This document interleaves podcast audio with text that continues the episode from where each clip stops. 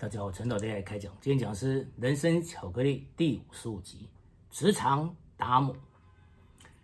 达摩不倒翁，低姿态，他重心非常的低，也就是经常小孩子很喜欢玩的，也就是这种不倒翁。任凭你你怎样摆弄，它摇来摇去，随着你的玩弄摇来摇去，但是都不会跌倒，所以被称为不倒翁。那日本人称之他为达摩，所以人生不可能永远一帆风顺，那么也是一样，需要一种不屈不挠的珍贵精神，在大风大雨中大自在。所以不倒翁之所以不倒，因为它有个重心在，上轻下重，它底部有一个比较重的铁块，那重心很低，所以不容易推倒它。那底面大又圆滑。所以它倾斜一边的时候呢，整个重心跟接触点呢，那不在同一条线上的时候，它会摇一摇摇去。但摆动过程中呢，慢慢能量呢越来越少。那当重力重线刚好通过接触点的时候，它就会停止摆动了。所以就像不倒翁一样，倒下了自己站起来，那人可以。不断的面对大风大雨，那也可以让自在永远不倒。而主要因为他懂得平衡，所以他可以四平八稳，摇来摇去之后不需要别人的帮助，自己可以处理好自己，所以被推倒他又可以站起来。那日本达摩拉鲁玛，这在日本呢很流行。那主要在华人世界的禅宗，在镰仓时代从华人世界传到日本，吸引了很多人，受到极大尊重，而迅速渗入到日本的生活中。那日本的哲学家铃木大佐在日本的灵性中写道：“禅宗的传来，点燃日本灵性的基业，带给日本人的是如何在孤岛上。”饥荒的时候，碰到灾难的时候，来体现哲学生命的艺术。而达摩不倒翁的诞生呢，那就是达摩的传说、达摩的故事。达摩大师他面壁九年，那所以那个姿势呢，后来就被日本人呢把它做成一个圆圆滚滚的，然后没有手脚但圆圆滚滚的的一个装饰品。然后这个在四丁时代变为一个主流，那人家称为爬起来的小法师，所以代表达摩不被苦难击倒，不屈不挠，而变为一种吉祥物。所以在日本的文字里面，七转八倒代表人生不可能一帆风顺，所以我们不屈不挠，要像拉鲁马。像日本达摩这种不倒翁一样，哎，那被推倒了又立刻站起来。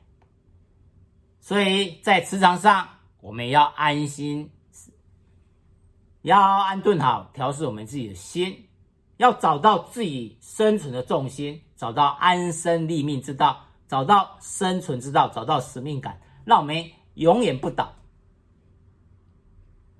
所以。不倒翁的童谣说：“不倒翁摇摆很轻松，人忍耐不生气，是作风。说他呆，他不呆，胡子一把像小孩，面孔红红看得开。不呆不呆，真不呆，推他倒下，他可以站起来。所以有时候难得糊涂在职场上，但是我们心里一切看得清清楚楚，所以。”我们宽宏大量，我们不斤斤计较，我们进退得宜。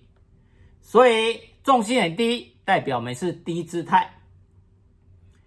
那所以我们有自己的一个价值感，有一个使命感，那我们可以身心安顿。我们不会因为外在环境的一个影响，让我们。无法站立，而碰到我们不顺利的时候，我们也有信心熬得过去，而不会随便倒得下来。所以可以相信自己，可以走出自己的一条路，不管面临怎样的风暴，面临怎样的一个患难挫折，我们都可以像不倒翁一样。虽然已经快倒下倒倒下去了，在谷底了，我们一样可以反弹起来，永不被击垮。那以前在五代十国那时候呢，那整个动荡不安，那几乎每个皇帝大概只当个两三年就会被换下来，所以那时候百姓生活非常痛苦。那时候有一个人叫弘道。他很有智慧，更有勇气，而他更有使命感。他是以民众可以安居乐业为重心，所以他赖以他身心安顿的一个重心。所以皇帝改了呢，他一样不断的被重视，当首相，被历任的皇帝呢都重视他。但他不好色，不爱钱，他存了很很多钱的话，那经常。就是来济困，来帮助穷人。他以前年轻的时候在家乡就是孝子，而曾经儿皇帝这个石敬瑭呢，拿割宴饮，时候做那个石敬瑭那个皇帝很怕契丹，他要派人去契丹出使契丹的，没有人敢去。那但是总要有人去。处理这个事情，所以弘道呢，他就是自告奋勇、毛遂自荐。他知道为了整个社会安定，一定要有人去处理这件事情，所以他自己到契丹，而凭他的智慧跟勇气，他又平安的回来。而后来呢，这契丹皇帝耶律德光派了十万大军攻打中原的时候。大家跑光光，整个朝廷呢没有人，那百姓呢备受屠戮，也就随便呢滥杀，抓了就杀。所以烧杀掳掠呢，百姓生活在水深火热之中，没有一个官员敢出来跟契丹来好好谈一谈。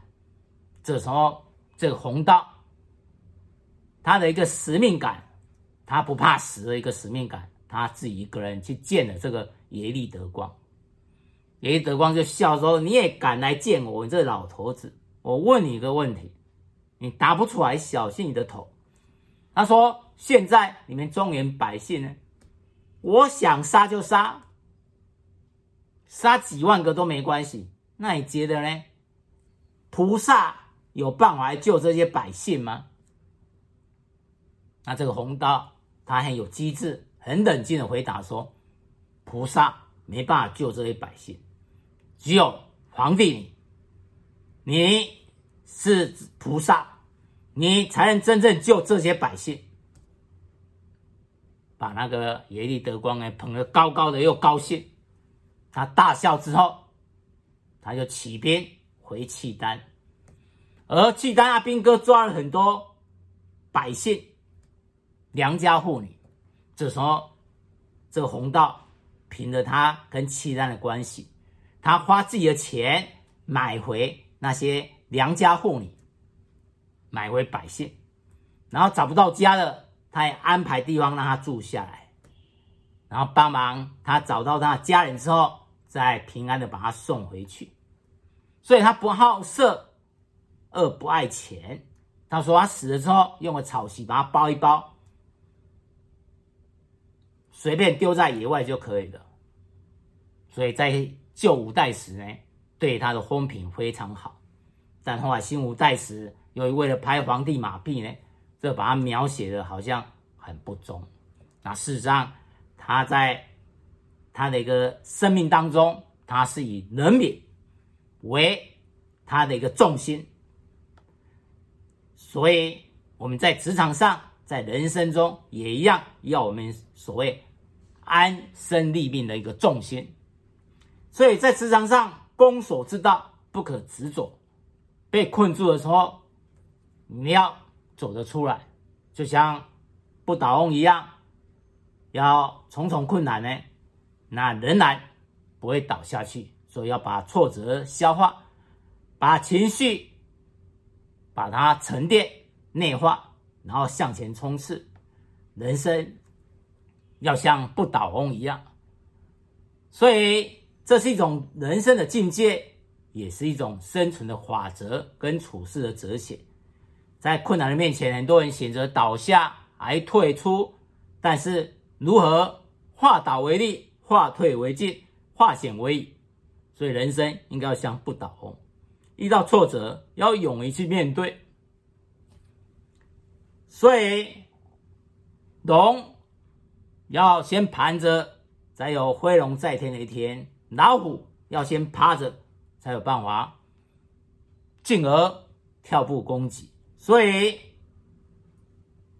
我们要懂得退，退是示弱，退不是永远的蹲，蹲太久你就站不起来。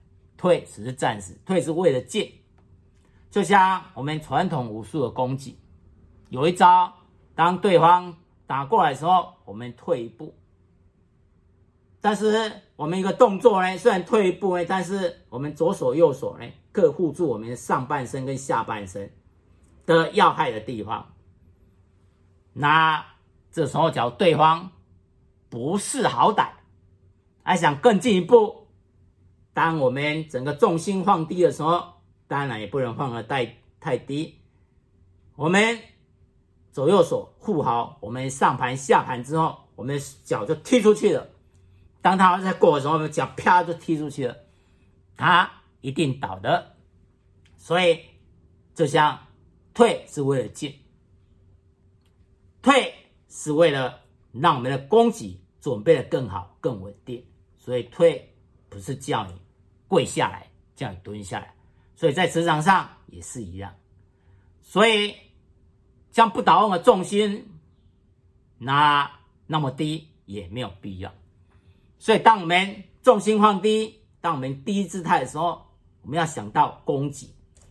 就在武术中呢，所谓蹲也不能蹲得太低。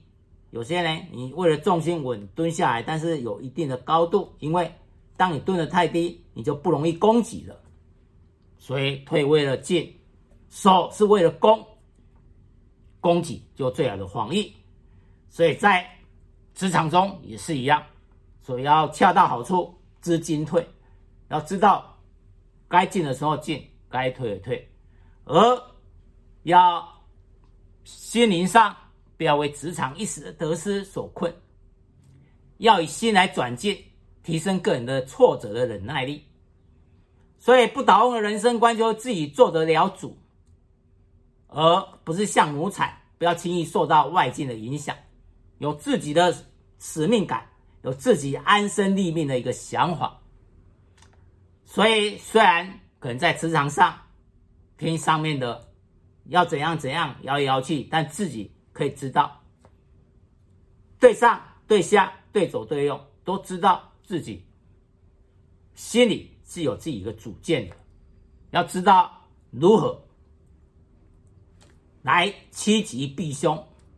所以虽然轻松摇摆，但是。是懂得平衡，而处逆境一样处之泰然，所以不不一定要别人的帮助，也可以来应对种种的困难跟挫折。所以摇来摇去之后，马上又可以站得起来，而不倒下去，来继续面对下一个挑战。所以情绪自主，不会困于这种失败的情绪之中，懂得怎样去平衡。人生要像不倒翁这样一个境界，那在困难面前不会那么容易就倒下去。所以，像以前已经听过老掉牙的一句话：“天将降大任于斯人也，必先苦其心志，劳其筋骨，饿其体肤。”所以，行胡乱其所为，动心忍性，增益其所不能。那。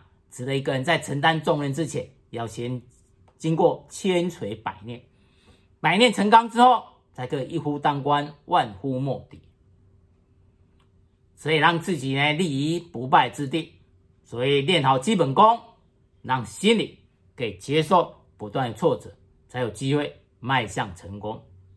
所以多少成功人物都是如此，李嘉诚、贾伯斯，还有很多成名的人物。我们看过小说《老人与海》，还不是不断的在跟生活来搏斗。那在新疆的沙漠中，有一种胡杨树。这种胡杨树呢，它所谓一千年不死，而死了呢，一千年不倒。那倒了呢，一千年不朽。所以它是沙漠的传奇。他不需要别人的欣赏跟赞美，他也不需要有人你给他施肥浇水，他可以活一千年。而当他倒下去呢，他死了呢，但一千年不倒。那脚倒了呢，一千年不朽，不会朽坏。所以生命的价值观就是我们安身立命，我们生命有了重心跟重点。就像不倒翁一样，有了重心，我们基础就稳固了。任凭别人如何对我们来施以压力，还情绪勒索等等，我们都不会轻易倒下。面对难关，我们也会勇敢面对。而我们情绪自主，我们什么事情，我们心里做了主。当然，有时候难得糊涂，但我们心里呢，看得。非常清楚，所以进退得宜，那也不会轻易受到外境的影响，永远可以勇敢的面对下一个挑战。所以，我们自己内心要自主，内心有一个主人翁，是我们安身立命之道，是我们的使命感。说明，我们不做奴才，不做生活奴隶，我们要做生活主人，不管顺境逆境。我们有这个使命感，有这个生活重心，都可以让我们活得自在，不为外界的境界呢所绑住。所以，不倒翁人生观，就有什么事做了主，不管怎样的一个难关，在经过一番努力之后，我们仍然站了起来。所以轻松摇摆，但仍然全身平衡。遇到逆境，也处之泰然。所以，什么事都要自己来去面对，而对得失，对一些我们所受到的挫折，我们不要一直放在心中，我们要走得出来，不要随便受到外界的影响。我们自己有我们的安身立命之道，这样在职场呢，才可以走得远，还可以走得久。所以，以上陈老爹来开讲。职场达摩，谢谢。